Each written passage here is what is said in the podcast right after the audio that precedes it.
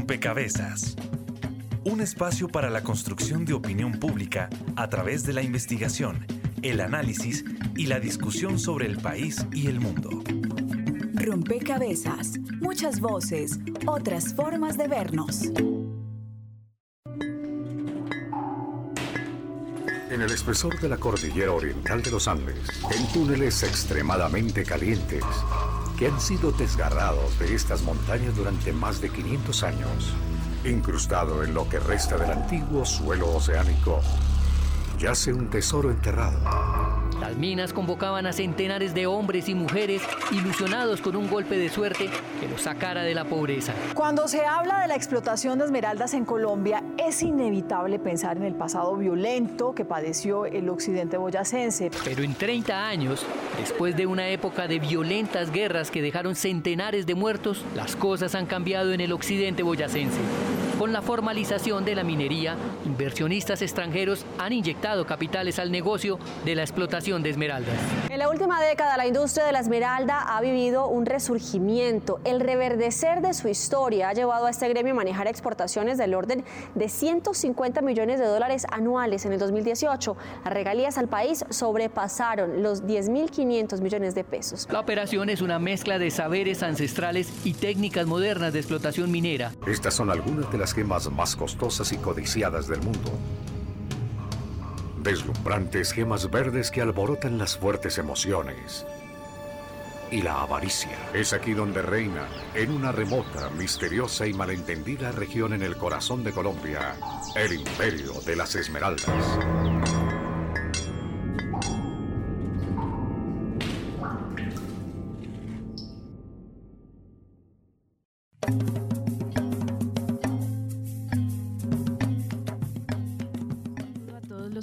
A todas las personas que se conectan y sintonizan a esta hora. Rompecabezas, muchas voces, otras formas de vernos. Colombia ha sido reconocido eh, como el mayor productor mundial de esmeraldas del mundo, no solo porque produce en cantidad, sino que produce la gema quizás de mejor calidad. Y esto de alguna forma eh, nos hace sentir orgullosos, pero cuando pensamos en la historia de las esmeraldas, ya lo escuchábamos, pues la violencia se atraviesa allí. Em, y municipios como Muso, como San Pablo de Borbur, em, como Quipama, son municipios, digamos, que han tenido que vivir, que han sido protagonistas de esto. Em, y en medio de, esta configuración de lo que hoy se conoce como la industria esmeraldera, pues las vidas de muchas personas, de muchas familias, pues se han configurado con ciertas lógicas y dinámicas que quizás em, no son tan escuchadas, no son tan reconocidas y por lo menos en la opinión pública quizás em, poco sabemos de qué es lo que piensan, qué es lo que ha pasado con ellos. En rompecabezas entonces queremos pues de alguna forma hacer un ejercicio de memoria, de reconstruir cómo ha sido esa configuración de lo que hoy es la industria de las esmeraldas, recordar esa historia, entender digamos cuáles son esos episodios de violencia y por qué se han dado en, esta, en, esta, en estos territorios y alrededor de, esta industria, pero también dedicar un momento a escuchar a aquellas personas que han tradicionalmente vivido de la explotación de las esmeraldas y que hoy viven una situación muy difícil en los territorios. Bienvenidos entonces a este rompecabezas. Estaremos con ustedes quien les habla, Mónica Osorio Aguiar y Daniel Garrido en las redes sociales. Hola Mónica, saludamos a todas las personas que nos escuchan a través de Javeriana Estéreo 91.9 FM y los invitamos para que se unan a nuestras redes sociales. En Facebook nos encuentran como Rompecabezas Radio y en Twitter como arroba rompecabezas, reemplazando la O por un cero. Además de escuchar nuestros programas cuando ya se hayan emitido, también ustedes pueden participar como durante este programa tendremos algunas fichas que ustedes ponen. También aprovechamos este espacio para saludar a las emisoras aliadas que nos permiten llegar a distintos lugares del territorio nacional. Saludos a nuestras emisoras aliadas. Nos escuchan en Putumayo, Nariño, Valle del Cauca, Caldas, Chocó, Antioquia, Córdoba, Atlántico, Tolima, Los Santanderes y en Bogotá. En todo el país a través de la red de Radio Universitaria de Colombia. En Venezuela por el Instituto Radiofónico Fe y Alegría. En América Latina por la Asociación Latinoamericana de Educación Radiofónica ALER y en el mundo entero por javerianaestereo.com y SoundCloud como rompecabezas-programa-radial. Bien, y además de ustedes, los oyentes y de las emisoras aliadas son fundamentales quienes nos acompañan en la mesa de trabajo y nos ayudan a construir cada rompecabezas. Hoy está con nosotros Carol García, vía telefónico, ella, eh, telefónica. Ella está con nosotros desde Boyacá. Ella es integrante de Boyapaz, una organización que en el territorio viene acompañando todo el proceso y toda la vida también de las personas, las familias que trabajan en la minería de esmeraldas. Eh, Carol, yo quisiera que lo primero que hagamos o la primera ficha que, pongamos en este rompecabezas sea un poco la comprensión de cómo se ha configurado este territorio, este departamento o esta zona del departamento alrededor de la explotación de las esmeraldas y cómo ha sido esa dinámica y esas lógicas de vida en el territorio. Bienvenida a Rompecabezas. Eh, nosotros, pues desde el año 2016, donde configuramos esta apuesta alrededor de la construcción de paz, eh, digamos como en función de el próximo año la conmemoración del, proceso de paz. Eh, una vez se configuró pues el acuerdo en el año 1990. Eh, Boyapaz surge como alrededor precisamente de, este enfoque de construcción de paz y, y de todo lo que se pactó alrededor de este ejercicio y pues que precisamente, como tú lo mencionabas, en la mesa de trabajo hay los antecedentes históricos que han eh, determinado la dinámica del territorio alrededor de la Esmeralda, eh, pues desde su vocación, cultura, eh, tradición de los pobladores de esta región y desde un poco la comprensión que hicimos o hemos hecho como Boyapaz es precisamente poder acompañar y facilitar condiciones eh, pues alrededor de, una dinámica conflictiva, eh, pues que en su momento, desde los años pues 50 eh, empezó a hacer pues, resonancia en, en la región, que indudablemente ha marcado pues hitos históricos que han determinado el comportamiento de la población y sobre todo han configurado la dinámica económica y de tejido social del territorio. Entonces, digamos que parte de esa configuración eh, ha estado ligada a estos hitos en, función del conflicto propio alrededor del poder, pues alrededor de la esmeralda, pero también eh, como la tendencia eh, frente a la nueva normatividad y, el tema de la formalización de la actividad que ha venido pues también derivando indudablemente de nuevas alternativas para los pobladores, pero que también ha limitado en algunos aspectos, sobre todo por los temas culturales, su dependencia económica de la guaquería, que es como la actividad relevante en algunos de sus municipios como Muso, eh, especialmente, en donde pues eh, los pobladores han derivado principalmente su actividad alrededor de este ejercicio y que indudablemente pues ya también han tenido que empezar a, reconfigurar o a cambiar su visión frente al modelo económico, eh, pues teniendo en cuenta también las limitaciones que en materia normativa esto ha venido considerando. Bueno, Carol nos deja unos primeros elementos de comprensión, es entender un poco cómo este territorio pues viene efectivamente generando unas dinámicas tanto económicas como en términos de tejido social, em, pero también cómo se han transformado a partir de la formalización de la normatividad. Pero vamos a hacer primero quizás em, un ejercicio de memoria tratando de, de identificar esos elementos o esos momentos clave de la historia antes de la formalización. Y pues para eso tenemos aquí en, en, la mesa de trabajo dos personas que quizá conocen bastante bien esa historia. Vladimir Caraballo, él es estudiante del doctorado en antropología del Colegio de Michoacán en México y profesor aquí de antropología en la Universidad Javeriana. Eh, Vladimir, ¿cómo caracterizaría usted esa historia eh, de, la, de, la, de la industria de las esmeraldas antes de la formalización? ¿Cómo entenderla o cómo ayudarle también a los oyentes a entenderla? Sí, vale, muchas gracias Mónica por la invitación. Eh, eh, es una historia muy compleja que ha sido relatada de muchas formas. Muchas de esas formas tienen que ver un poco con las telenovelas, con eh, otras formas de acercarse a la historia y nos han contado cientos de veces el pasado violento, digamos, que ha habido en la, en la economía esmeraldera. Eh, un pasado violento que estuvo marcado eh, por un intento, digamos, del Estado a través del Banco de la República y de la empresa que entonces llamaba Ecominas por controlar un poco la explotación eh, y el comercio de las esmeraldas. su fracaso posterior,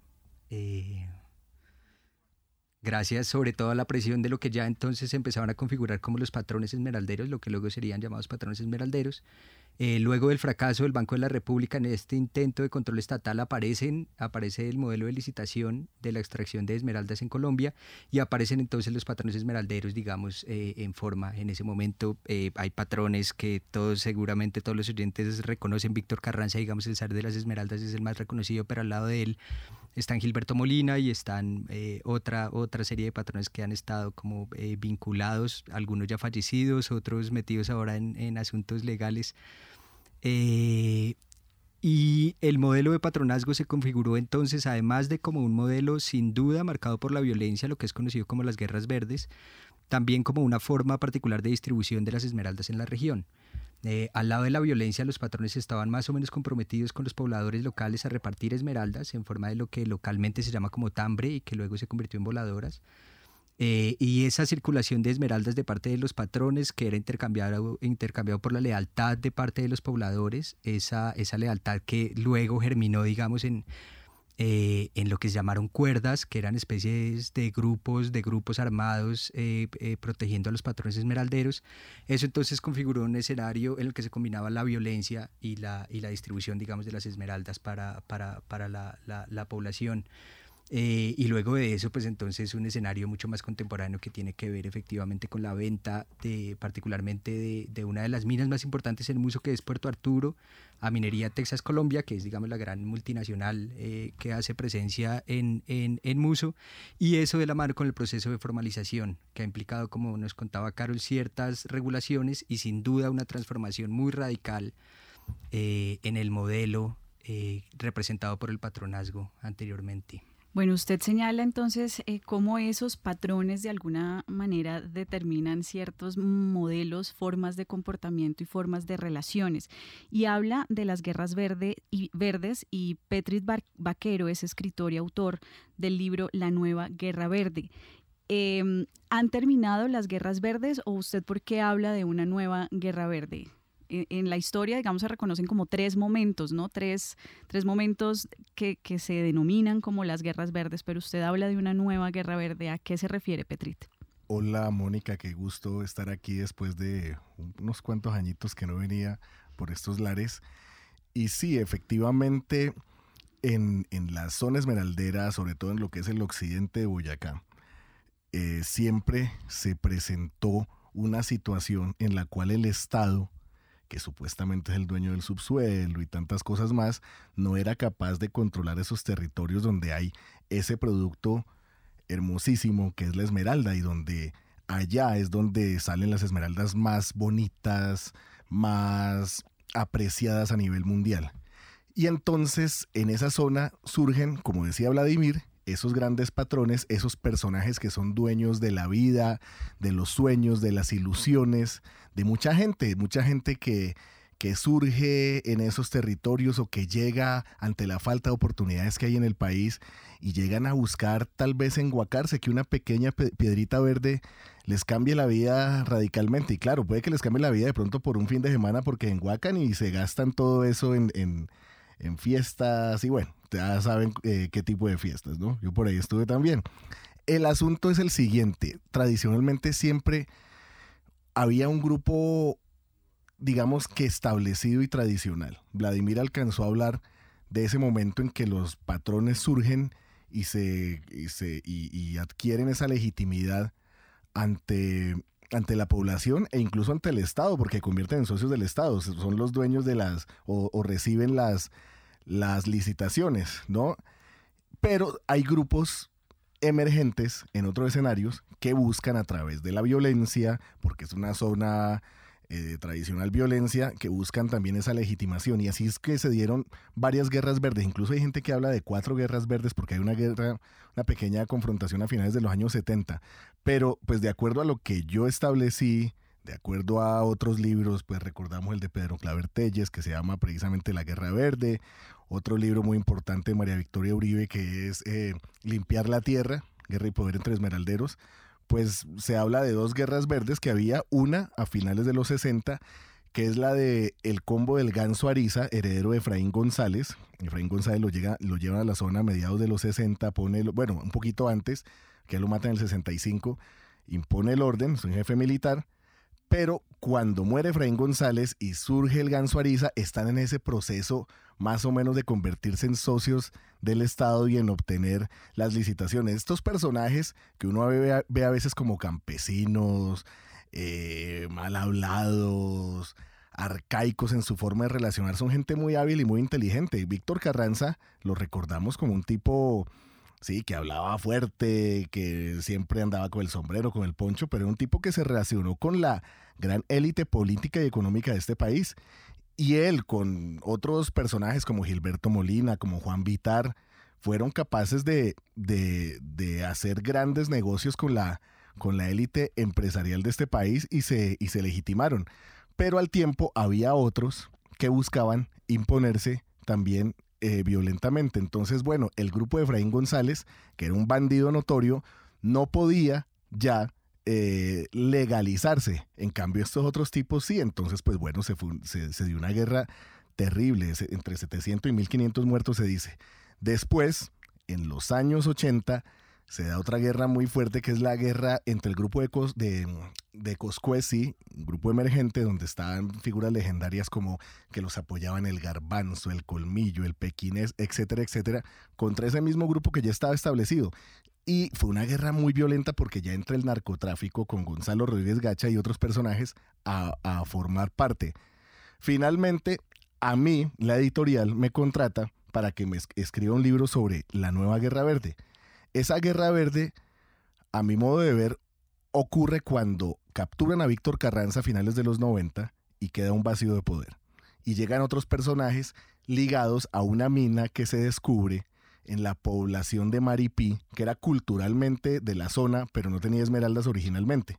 De ese grupo, que son herederos del grupo de Coscuez, que se habían vuelto socios de Carranza, eh, empiezan a, surgir personajes que se autodenominan los nuevos zares. Entonces, Yesid Nieto, que después descubrimos que era un notorio narcotraficante, Pedro Rincón, conocido como Pedro Orejas, que yo creo que lo han oído mencionar también, y se dio una guerra que no se declaró pero que fue selectiva y que se llevó por delante a abogados, a empleados y por supuesto a muchos patrones esmeralderos. En la actualidad y contextualizándolo con el tema del programa, yo sí creo que esa guerra se acabó. Y esa guerra va de la mano, eh, o el fin de esa guerra va de la mano de la llegada de estas empresas internacionales y de ese empeño de formalizar el negocio. ¿Por qué? Porque estas empresas con todas las críticas que les puede hacer, están intentando esa formalización. Entonces, por lo menos respetar de determinada forma las normas ambientales, pagar impuestos y tener unos criterios de contratación en donde hay sueldos, prestaciones, etcétera, etcétera, etcétera.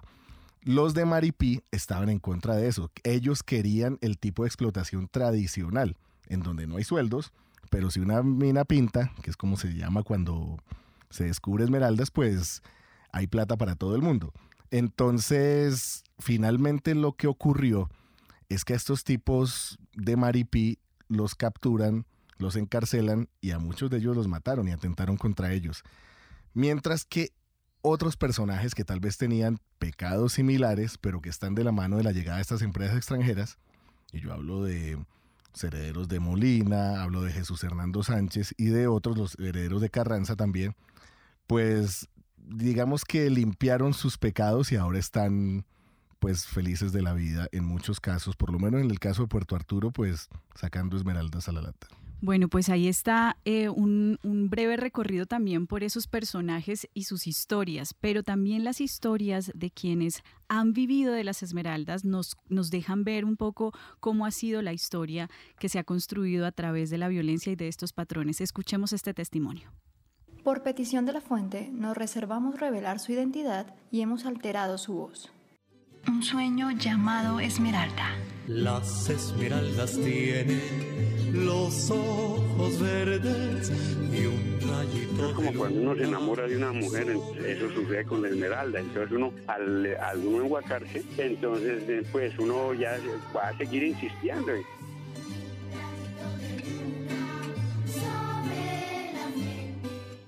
Yo estaba en Bogotá trabajando, llegó un señor ahí un día y que él vivía por acá en la mina, entonces me comentó, me ilusionó y pues me vine y me vine en finales del 82. Pues más que todo la guerra verde era eh, por la, la adquisición del poder, o sea, la adquisición del poder de, digamos, de los líderes. Cuando yo llegué a estas minas, los patrones de aquí estas minas eran el finado Gilberto Molina y el finado Víctor Carranza.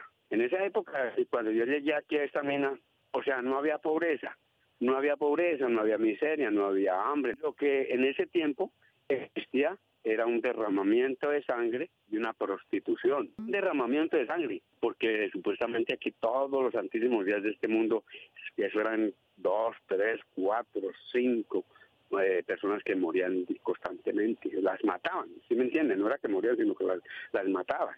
¿Y qué hacían con eso? Eh, pues a eso, a eso es que yo llamo un derramamiento de sangre porque mataban a la gente tan justamente sin causa justificada. Resulta y sucede que hoy día el finado Víctor Carranza frenó eso. ¿Cómo lo frenó? Él hizo la paz, él fue el promotor, no fue el que el, el, que la él fue el de la cabeza mayor como el máximo promotor para hacer la paz en el occidente de Boyacá, tanto con la iglesia como con el gobierno. Entonces, al haber la paz, entró la, la mina como en una pobreza, porque ya las esmeraldas no salían aquí al, como le digo yo, tanto como para la gente, sí, para el mercado, sino que las esmeraldas, así como se dice, ya salían en, la, en los cortes era con el nombre y apellido prácticamente de don Víctor. Pues eh, el problema es que cuando, don, inclusive cuando murió don Gilberto Molina, entonces que don, Víctor Carranza, e inclusive la forma de la explotación de la esmeralda ya no era como antiguamente como el Senado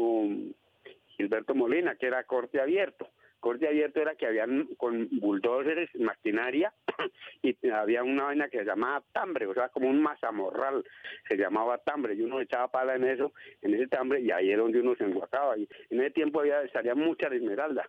Entonces murió Gilberto Molina y quedó Víctor Carranza, y, ya cambió la forma de la explotación, porque ya no fue a corte abierto, sino que ya se, se hicieron clavadas y túneles. La carga ya salía, no salía seca, en carritos, ahí unos, unos carritos y todo. O sea, hoy día hay la paz, pero hay una pobreza muy pobreza muy grande aquí porque las multinacionales privatizaron totalmente la mina ya ellas quieren no quieren ver esa nadie mucha gente se le tocó irse la uno mucha tristeza es venir un helicóptero llegan aquí de helicóptero el helicóptero llegar y ya ver uno que sale en helicóptero particular de Esmeralda para Inglaterra, para China, para Japón, para donde una, pues sí, pues para dónde la llegará. La Esmeralda es un factor suerte, aquí para uno es un factor suerte, eso es como casi no, como si juega el chance, la lotería o el baloto prácticamente.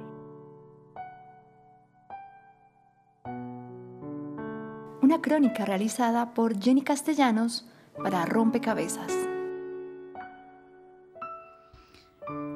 Bien, pues ahí está la experiencia que cuenta de alguna forma cómo ha sido esa historia, cómo fue esa historia vivida, pero también cómo hoy la formalización, em, en palabras de la fuente, pues dice, ha generado también unas condiciones de pobreza porque eh, de alguna forma se privatiza la tierra de, la que ellos extraían la, gema, la, piedra, la esmeralda. Carol, usted está en la región y están viviendo muy de cerca estos, em, quizás estos impactos que, genera la formalización. Petrit ya había señalado algunos beneficios, algunas eh, situaciones, digamos, que se mejoraban con la formalización, eh, pero escuchamos este testimonio y nos preguntamos, bueno, ¿qué, exactamente y cómo exactamente se está viviendo o se ha, se ha vivido ese proceso de formalización de la explotación minera de esmeraldas?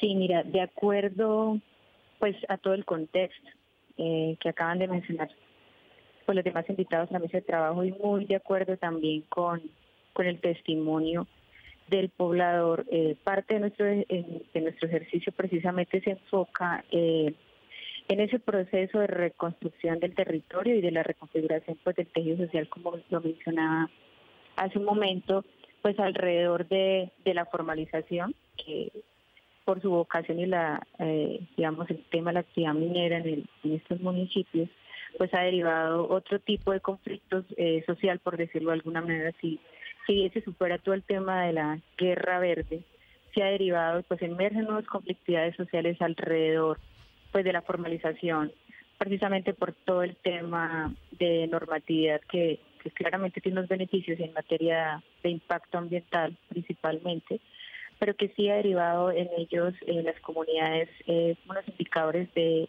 pobreza, incluso miseria, pues bastante relevantes, pues teniendo en cuenta que era parte pues como de su sustento y, pues también desde lo que se venía desarrollando mm, antes de, la entrada de la formalización y era pues eh, digamos que tenían más condiciones para desarrollar y pues de la guaquería que es su actividad principal y como el poblador también lo decía eh, es parte de su ADN y ha, derivado pues precisamente en este tipo de conflictividades sociales en torno a, a, a estos procesos.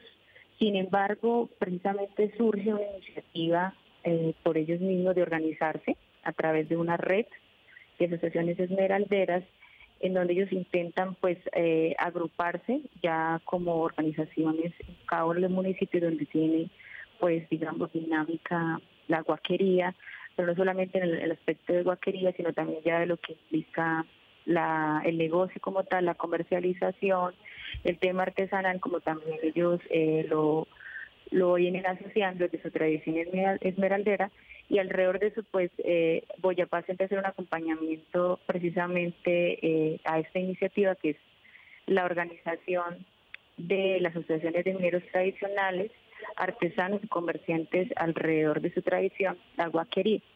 Alrededor de esta, de esta red de asociaciones pues se busca precisamente poder, eh, uno, como pues tener un, una organización comunitaria buscando posibilidades mucho más allá de la guaquería, teniendo en cuenta pues las condiciones que en algunas de sus comunidades ha derivado pues el no tener ya el acceso a la tierra eh, como era su costumbre, su tradición, y pues eh, eso también ha implicado eh, pues, que no hicieran o, experimentaran otro tipo de alternativas de desarrollo productivo para el territorio, donde también el tema de seguridad alimentaria pues se ve limitado en algunos casos.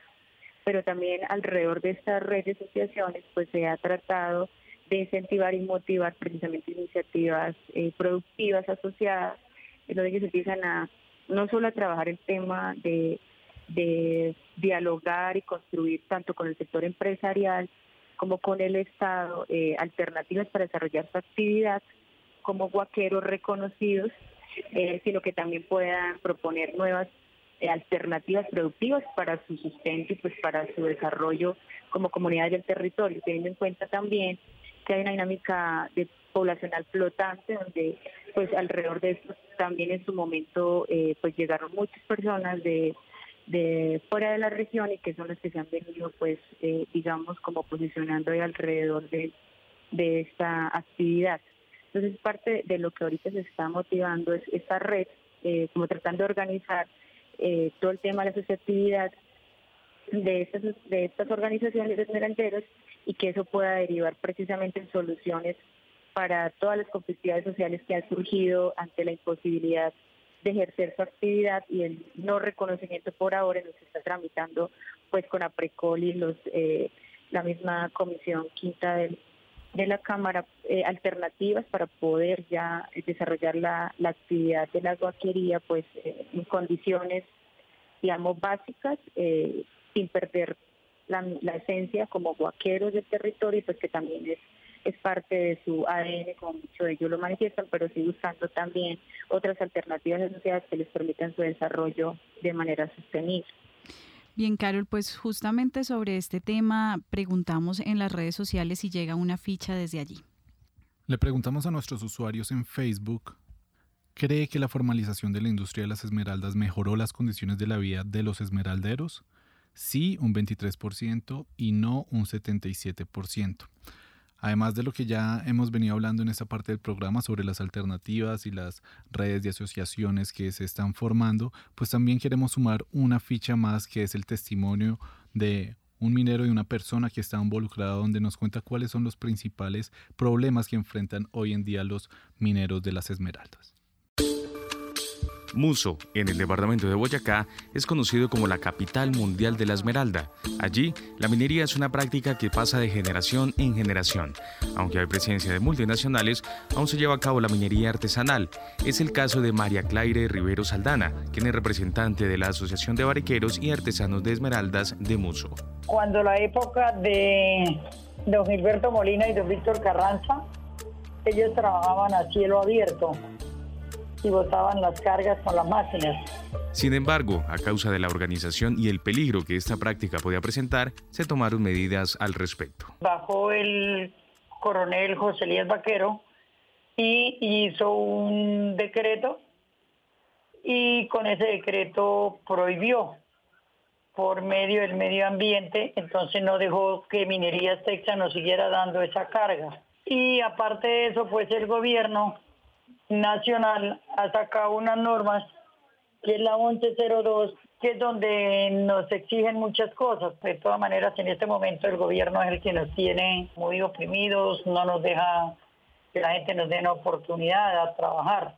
De acuerdo con María, esto ha generado una serie de problemas para los huaqueros y su labor como tal. Por lo mismo, se había planteado que pudieran participar en plantas de beneficio. Sin embargo, nosotros no podíamos participar en esas plantas de beneficio, porque empezando son muy costosas y lo segundo, nosotros no somos iguales que el oro. ¿Por qué? Porque el oro se lava X cantidad de tierra y salen gramos de oro. Nosotros no. Nosotros podemos lavar carga todo el día, dos días, una semana, un mes y no encontramos nada.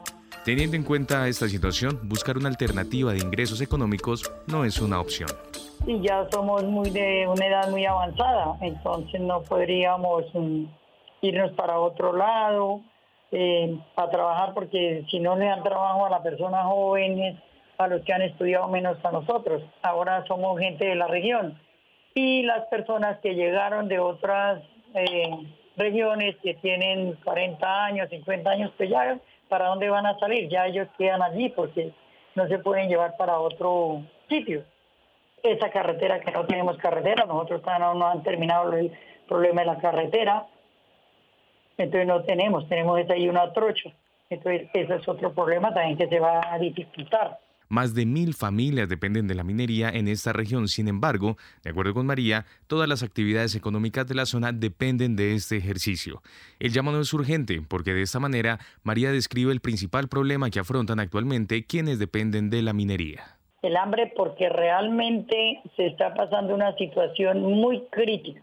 Entonces, si la comunidad de Muso se viene o de San Pablo de Borbur, que eso es lo que Cosco es, o Peñas Blancas, o Quípama, aquí para la ciudad, uno que se venga desplazado, aquí hacer qué, si el gobierno acá tampoco da oportunidades, acá en Bogotá.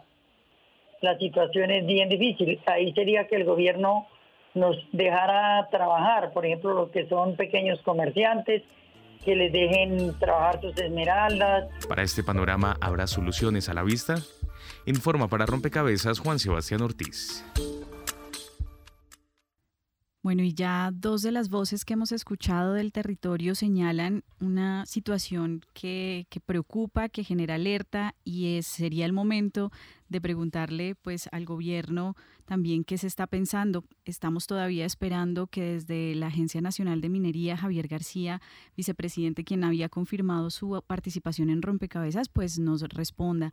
Pero quisiera que aquí en la cabina pudiéramos conversar un poco de cuál ha sido esa interlocución con el gobierno y también cuál, cuáles han sido esas, esas alternativas o esas eh, propuestas que han surgido de lado y lado y ver un poco eso, cómo se ha aplicado en el territorio. Vladimir, ¿cómo ha sido esa interlocución con el gobierno? ¿Cuál ha sido ese papel del gobierno?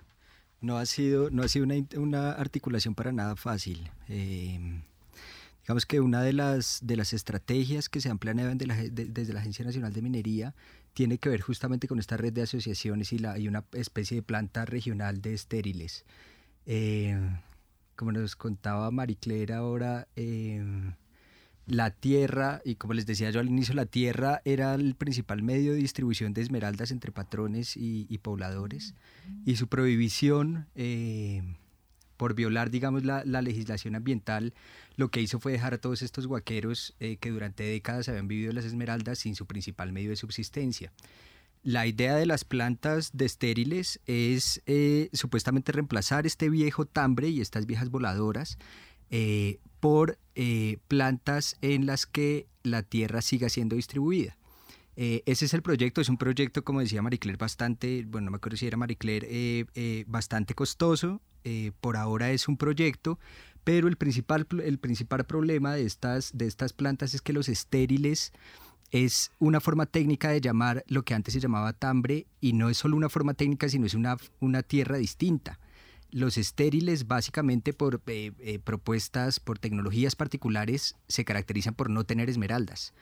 Eh, la, el plantamiento de estas plantas, la idea de estas plantas de estériles es contratar a los guaqueros que hacen parte de asociaciones como trabajadores de las plantas, pero para que laven la tierra con unas, unos requerimientos técnicos y ambientales particulares, pero no para que guaqueen. Es decir, los guaqueros eh, en estas plantas de estériles eh, dejarían de ser guaqueros porque simplemente no van a tener acceso a las esmeraldas.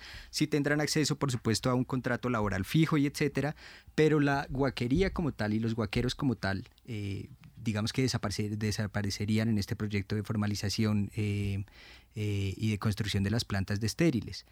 Eh, y parece algo inevitable, más o menos. Es decir, lo que los, siempre que yo hablo con los guaqueros en, en, Muso particularmente, su pelea sigue siendo la misma y es queremos esmeraldas. Hay MTC entre, junto con Boyapaz y con, y con, y con otras empresas han diseñado otras formas eh, de, producción, digamos, que garanticen la supervivencia de los guaqueros. Están los cultivos de cacao impulsados por MTC. Ellos tienen un galpón al que van la mayoría de, eh, o una buena parte de los abuelos que hacen parte de, Muso. Em, y tienen un comedor comunitario, por ejemplo, es uno de los proyectos fundamentales de, de MTC, el Mirador de los Abuelos. Pero lo que siguen diciendo los guaqueros es las gallinas y los huevos y el reciclaje eh, y las huertas no reemplazan las esmeraldas. Las esmeraldas es algo que siempre nos ha pertenecido eh, y que no tiene por qué verse reemplazada ni por huevos ni por nada que nos ofrezcan las empresas. La reivindicación de los guaqueros sigue siendo una y otra vez la misma y es tienen derecho a buscar esmeraldas. Así de sencillo como lo han hecho ellos, como lo hicieron sus familias, etcétera, etcétera. Y en ese marco entonces estos programas de responsabilidad social empresarial y digamos estas buenas prácticas de las que nos hablaba Petrida ahora eh, son útiles porque de cierta manera permiten seguir viviendo, que es literalmente lo que está puesto en riesgo en este momento en, la, en el occidente de Boyacá.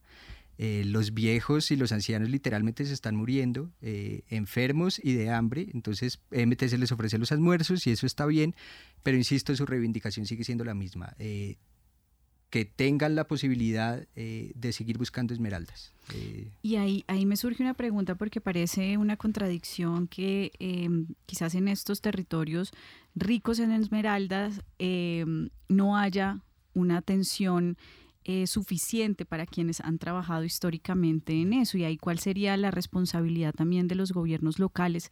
Petrit, usted ahí digamos cuál es su análisis sobre esa responsabilidad que deben asumir los gobernantes eh, alcaldes y gobernadores de la región.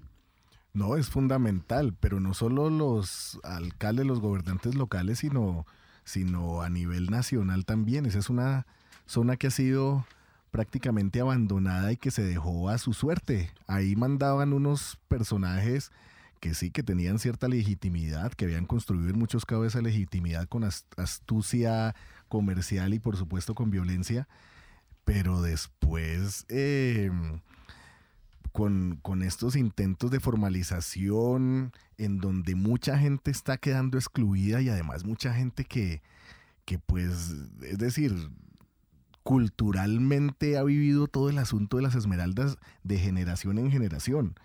es, es, un montón de gente que está quedando apartada.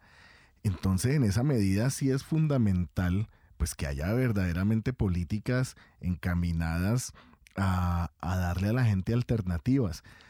Pero yo veo eso con, mucha dificultad realmente.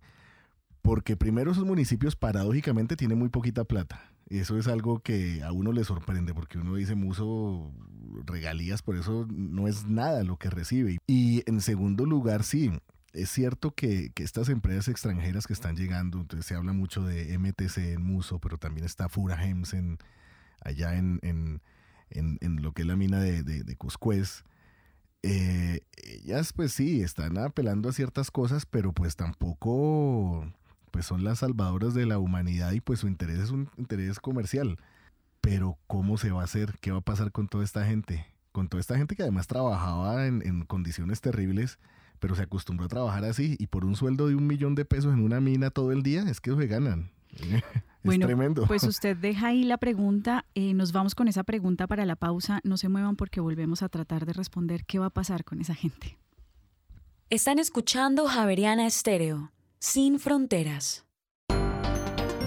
Bitácora es investigación, creación y análisis. Existen demasiadas lagunas en relación a la realidad de lo que es un niño, lo que espera y necesita para ser amado y cuidado. ¿Cuáles son los beneficios directos del proyecto, los que tienen que ver con el inversionista privado, que es el que tiene que ver con esos beneficios y costos directos. Encontramos personas, digamos, menores de 60 años que tienen procesos demenciales. Bitácora, de lunes a jueves de 8 a 9 de la noche por Javeriana Stereo. Están escuchando Javeriana Estéreo, sin fronteras.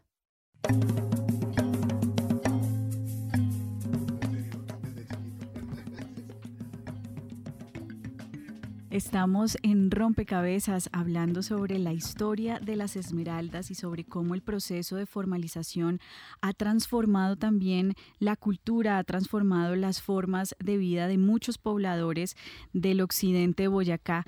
Hemos eh, recorrido un poco la historia de la violencia que ha habido, que está asociada a la historia de las esmeraldas, pero también nos, nos hemos dedicado a analizar un poco la situación que hoy viven aquellos eh, huaqueros, aquellas personas que tradicionalmente han explotado, han buscado esmeraldas en la tierra y que hoy por eh, algunas eh, restricciones eh, de la normalización y de la formalización de la industria, pues bueno, ya no tienen acceso a esa tierra. Y sobre eso justamente vamos a dedicarnos en este tiempo que nos queda y es entender, hemos hablado mucho de los guaqueros y hemos hablado de, de ellos, pero no hemos entendido quiénes son en realidad, cuál es su identidad y qué los caracteriza. Y sobre eso, pues también consultamos a, nuestras, a nuestros oyentes en las redes sociales. Daniel. Durante esta semana en Twitter le hicimos esta encuesta a la gente dándole algunas eh, alternativas de respuesta pues diferentes a lo que realmente es un guaquero. El oficio del guaquero es arte rupestre 7%, saqueo 43% y buscador de tesoros 50%. En ese sentido me gustaría preguntarle a Carol García eh, ¿Cuál diría usted que es la identidad de los guaqueros? ¿Qué va a pasar precisamente con esta tradición que eh, ha pasado de generación en generación muchas veces? ¿Y cómo podría usted caracterizarlos? Eh, definitivamente la actividad de la guaquería es, como ya también muchos de los compañeros lo han comentado en la mesa, y es parte de la tradición y cultura propia de, de los pobladores de esta región. Eh, alrededor de esto, precisamente cuando también se, se dice qué esfuerzos se están y qué se espera eh, ante esa situación tan compleja y tan difícil, eh, que definitivamente deriva de, de, la formalización, es un ejercicio que se está adelantando a través de la red y es que este ejercicio sea reconocido como patrimonio cultural inmaterial. ¿sí? es precisamente una de las alternativas que se está buscando eh, frente a la tradición eh, y al riesgo que inminentemente se ve y es eh, que esto desaparezca. Es parte de lo que se plantea también como, como líderes de las diferentes asociaciones es poder tramitar esta actividad y desde el reconocimiento de la actividad como patrimonio cultural en materia de, de la región. Entonces, en este esfuerzo también voy a pasar venido como adelantando la gestión alrededor de esto con Secretaría de Minas. Eh, presentar la solicitud también a la UNESCO precisamente para poder como tramitar el desarrollo pues de, de, una posible alternativa frente a esta actividad. Y es parte también de lo que se espera precisamente para conservar la tradición y poder también garantizar eh, su visibilidad y su reconocimiento pues desde la cultura propia de los pobladores pero sí insisto un poco en, en, asociar nuevas alternativas sin desconocer que esto es lo propio y lo que sobre todo las personas de la tercera edad eh, claramente tienen en su en su ADN y en su historia. Sin embargo, sí también con los jóvenes es un ejercicio alrededor de, del proceso y es poder identificar nuevas alternativas para el territorio y simplemente desde, desde la organización como principal elemento que tenemos en este momento para empezar a pensar en soluciones alrededor de, del tema. Entonces, eh, es, es un tema muy tradicional, es muy cultural y definitivamente hay un arraigo profundo alrededor de este proceso, pero pues que sí esperamos poder eh, seguir motivando y acompañando desde, desde pensar en soluciones ante todas las complejidades y pues desde testimonios, testimonios que ustedes han escuchado también lo que esto viene representando en materia de, de miseria y, principalmente en temas de seguridad alimentaria para el territorio. Eh, Carol, usted señala una iniciativa que es, de, pues, eh, de alguna forma, eh, esto de patrimonializar la actividad de la guaquería, pues, de alguna forma blinda eh, la tradición. Eh, sin embargo, mm, viendo las respuestas que llegan de Twitter, esa, esa opinión de la ciudadanía, uno podría entender que allí hay, hay una idea sobre el guaquero que si bien es buscador de tesoros y efectivamente también en esta actividad muchos han encontrado em, objetos de comunidades indígenas que arqueológicos muy valiosos, también hay una idea y un porcentaje del 43% de las personas que, que, opinan en Twitter que hablan de saqueo, es decir, hay alguna, hay un imaginario de la ilegalidad de esta actividad. Y ahí em, no sé, no sé cómo enfrentar también eh, o cómo se podría en estas ideas de transformaciones culturales em, ayudarle a los oyentes a entender que esta actividad pues no necesariamente es una actividad ilegal, sino que hace parte de la cultura. Eh, yo no sé si Vladimir, desde también desde ese estudio antropológico, usted nos podría ayudar a comprender esta, estas aproximaciones, porque ya lo decía Petrit, en unas condiciones eh, inhumanas igual hacían la actividad y aún así, digamos, pues están, están de alguna manera luchando por seguirla haciendo. Entonces, ¿cómo entender esto sin empezar a juzgar o a, o a tildar o a desconfiar, como más o menos nos lo deja ver aquí en la pregunta de, de Twitter? Sí, esos, esos límites entre lo ilegal y lo informal eh, son súper difíciles de establecer, son súper difíciles y creo que, bueno, lástima que no hayan llegado, llegado de, la, de la Agencia Nacional de Minería, porque es un reto con el que ellos mismos han tenido que enfrentarse. Eh, para los guaqueros, todo el proceso de formalización eh, implica que los están convirtiendo en ilegales. Eh, la Agencia Nacional de Minería insiste en que hay fronteras entre lo informal y lo ilegal.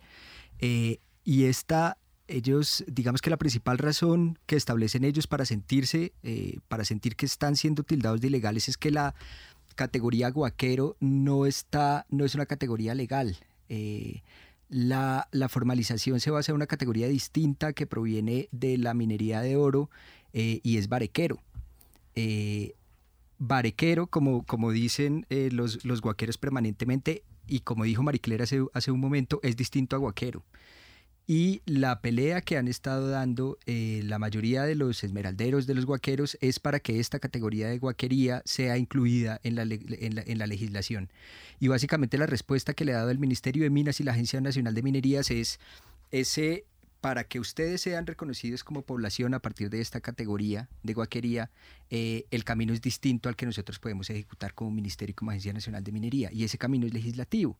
Eh, eso lo que ha implicado entonces ha sido un trabajo de parte de estas, de varias organizaciones, de varias asociaciones de, esmeralderos, para intentar modificar un poco la legislación y que se acomode a la realidad esmeraldera eh, eh, y que no las iguale a la realidad y a la minería del oro, que es de donde fue producida toda la gran parte, digamos, de las de la reglamentación de, la, de la formalización. Entonces, digamos que esta, vuelvo otra vez, esta frontera entre lo ilegal y lo informal es, es muy difícil de establecer, es algo que está en disputa en este momento y se vive en la región claramente. Eh, hay eh, los guaqueros que están, que intentan todavía hacer pequeños socavones y buscar en las quebradas esmeraldas eh, se ven enfrentados contra eh, fuerzas de seguridad eh, de, las, de las empresas que todo el tiempo los están etiquetando como, como ilegales, digamos. y la pelea de ellos es todo el tiempo, al contrario, que sean reconocidos como gente que siempre ha estado ahí, que es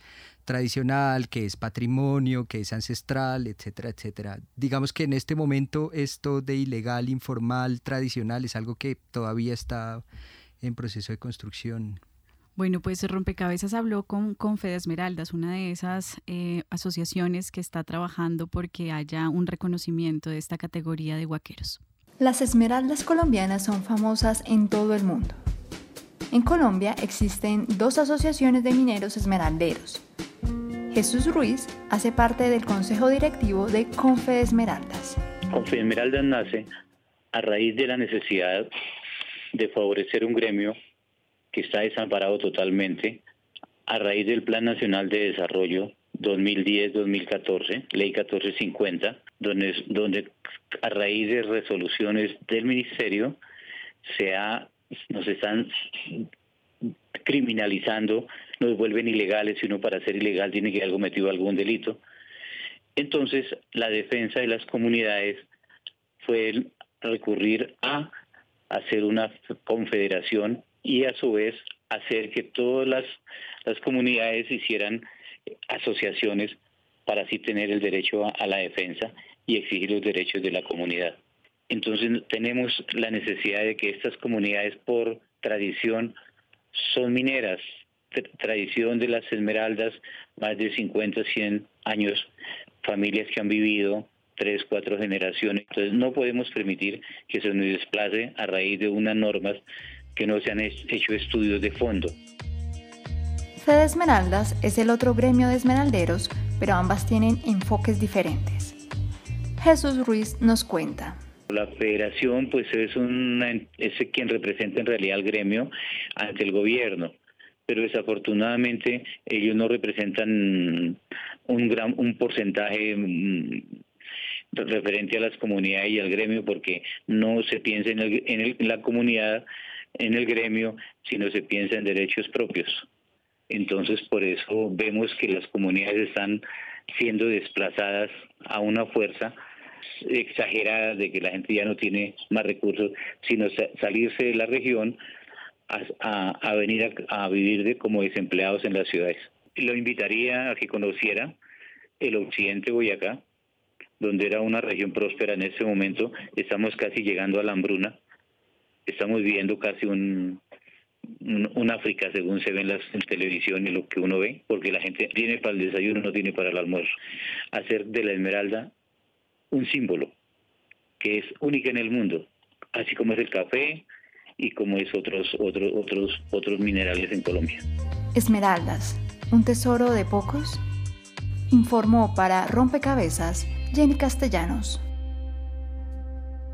Bueno, ahí está esta otra voz que se suma a rompecabezas y nos deja conocer em, las preocupaciones, pero también esas apuestas que se están haciendo desde las organizaciones para promover iniciativas y transformar las condiciones de, los mineros tradicionales, de los eh, popularmente conocidos como huaqueros. Em, nos quedan unos minutos y yo quisiera invitar a quienes nos acompañan en la mesa, pues a de alguna forma em, invitar a pensar en, alternativas de solución que puedan ir más allá de lo que ya se está haciendo y que involucren a otros actores, ¿no? Actores em, como la academia, como la ciudadanía, como los medios de comunicación, porque pues poco de esto se conoce, poco de esta realidad se sabe en la opinión pública. Así que pues invitaría a, a nuestros invitados a de alguna forma tejer este último momento de rompecabezas alrededor de esas propuestas, Petrit? La zona esmeraldera del occidente de Boyacá es lindísima. Uno se sorprende por los, pues, las décadas, años y años que han sacado esmeraldas, han botado tierra los ríos y todavía el río Minero es bonito, el cerro Furatena es una belleza, em, es una zona muy linda que por supuesto también tiene una historia que puede ser atractiva. Mucha gente como que dice, ay, no, no, no hablemos del pasado malo, no lo olvidemos. No, eso también puede ser interesante. Y todos estos personajes de los que a veces se escribe y se cuentan chisme y se dicen cosas, también tienen historias que, que vale la pena contar. En esa medida yo sí creo que, que, que estos lugares tienen un potencial turístico que valdría la pena eh, aprovechar, explotar.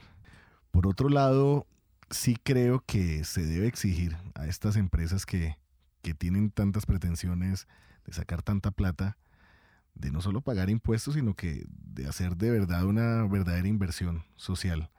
Creo que, que por ese lado tiene que ser la cosa. Si hay gente que, que de verdad tiene pretensiones de sacar esmeraldas y de venderlas en el mercado internacional por mucha plata, tiene que también apostar a, a, inversión en muchas cosas. Yo sé que los viejos ya están acostumbrados a, a, este asunto de la minería y la guaquería y no se van a mover de ahí. Y hay que hacer algo con eso. Yo, como te dije anteriormente, no, no sé qué, qué puede pasar. Pero sí creo que para los más jóvenes, para las personas que nacieron allá, que se crearon allá, sí tiene que haber alternativas diferentes y alternativas también con el arte, alternativas con el deporte, alternativas con el turismo y por supuesto con otro tipo de, productos. Bueno, en Muso está todo el asunto del cacao, pero también hay, hay, hay potenciales. Es una tierra además que que todos estos municipios están en, en, muchos lugares ¿no? Eh, eh, de, de, altitud. Entonces se pueden cultivar muchísimas cosas y la región, por lo menos en ese aspecto, podría ser autosuficiente. Por ahí voto corriente, Mónica. Muy bien. Eh, Vladimir, avancemos con, con, esas ideas para esos otros actores en, en perspectiva de, de contribuir a la solución de las condiciones de los pobladores de estas regiones. Sí, está bien. Eh, la... Sí, yo, yo, creo que se trata de una articulación, es necesaria una articulación de, de distintos actores. Digamos que eh, no sé cuántas novelas se han hecho sobre las esmeraldas, telenovelas, yo creo que dos, dos tres, bueno, eh, se han hecho y digamos que es una manera, efectivamente hay un montón de misterios y de magia alrededor de las esmeraldas y esos intentos son muy importantes, digamos, contar la historia de esa manera.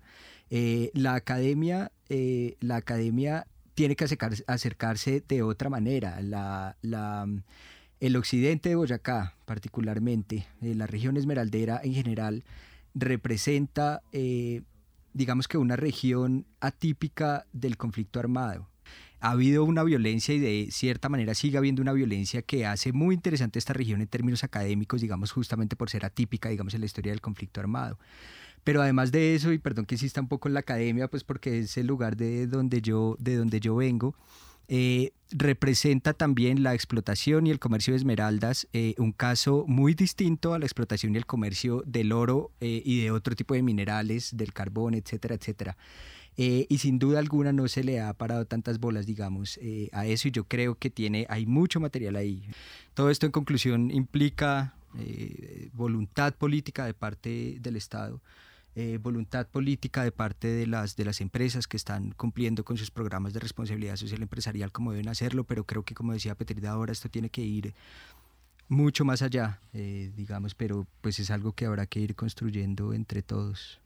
Y seguramente a la ciudadanía el llamado es a informarse, a conocer más del territorio y de la realidad de los mineros de Esmeraldas. Muchísimas gracias a ustedes por acompañarnos en este rompecabezas. Lamentablemente no pudimos tener al cierre la voz de Carol, eh, la llamada se cayó, pero esperamos eh, haya sido constructivo este diálogo para ustedes, eh, los oyentes, para que entiendan la situación de los esmeralderos.